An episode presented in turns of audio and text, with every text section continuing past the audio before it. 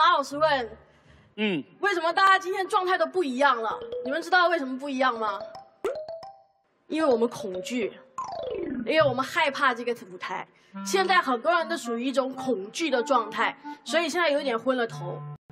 对方今天最大的误解是以为喝了酒之后是昏了头的，但是不是真正昏头的状态是在恐惧的状态之下才叫昏了头。今天这道辩题判断要不要喝这个水，其实很简单，我们问自己两道问题。第一道问题，你想不想结婚？很多人会误解恐婚的人其实不想结婚，不是，错了。恐婚的人其实是想结婚的，但是他结不了婚，这不是一个喜不喜欢、想不想要的问题，这是一个能力的问题。知道为什么恐婚的人结不了婚吗？因为恐惧。大家对恐惧不了解，恐惧一般我们就在恐惧后面加一个“症”字，因为它是一种病，有社交恐惧症、舞台恐惧症、黑暗恐惧症、考前恐惧症、密集恐惧症，这都是一种病。每一种病都需要药来医的，给大家看一下恐惧症底下的人症状是有多悲惨啊！分享一个故事，我是有恐惧症的人的，我有什么恐惧症呢？我有恐狗症，完整的学名叫特定恐惧症，因为他觉得狗这个族群就叫一个特定的族群，特定恐惧症，就是。任何一条狗，不管你是哈士奇、是腊肠、是黄金猎犬、吉娃娃，大的、小的，只要任何一条狗在方圆一公里之内，我就能听到它的狗步声。这时候我就要逃了。怕狗跟讨厌狗是两个概念哦。讨厌狗是什么？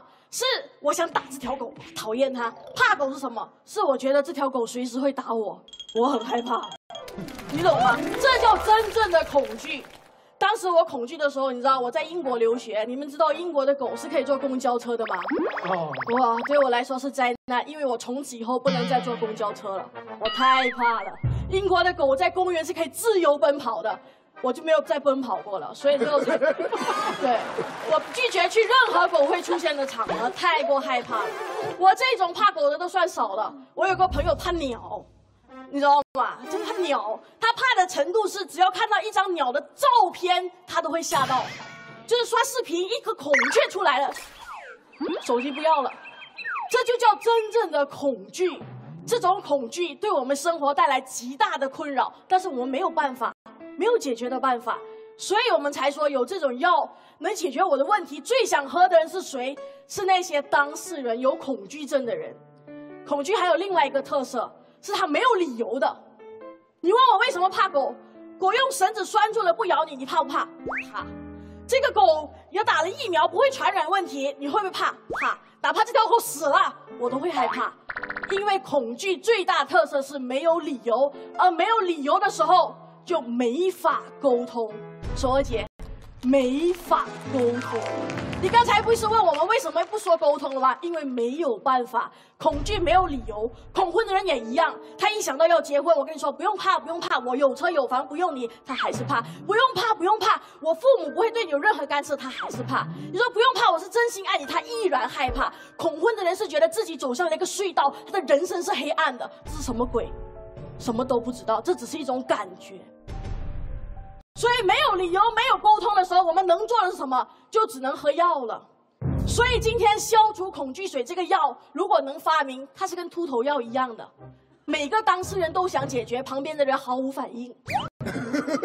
所以你问我最想喝这个水的人是谁？当然不是你们，你们没有这个恐惧症，是所有有恐惧症的人。第二点，我们再问第二道问题。你爱不爱他？这道题除了有恐惧症的那个人，他还有一个隐形的主角，就是那个陪伴你多年、和你交往多年、等待和你结婚那个爱你的人。我有恐狗症，但是这个症只会困扰我一个人；但是恐婚症困扰的不是一个人，他会困扰那个爱你的人。我有病，我可以说我不喝药，但是我的病会伤害到我爱的人的时候。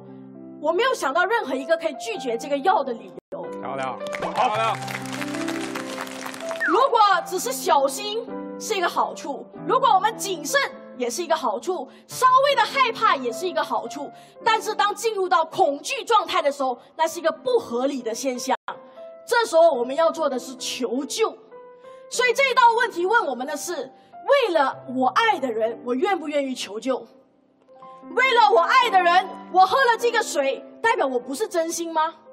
为了我爱的人，我喝了这杯水，代表我昏了头吗？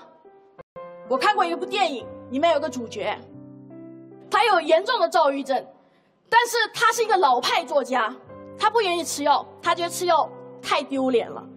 直到有一天，他遇到一个女孩，他生平第一次乖乖的吃药。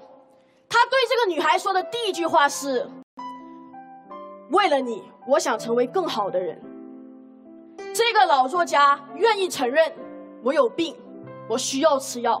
为了爱，他选择吃药。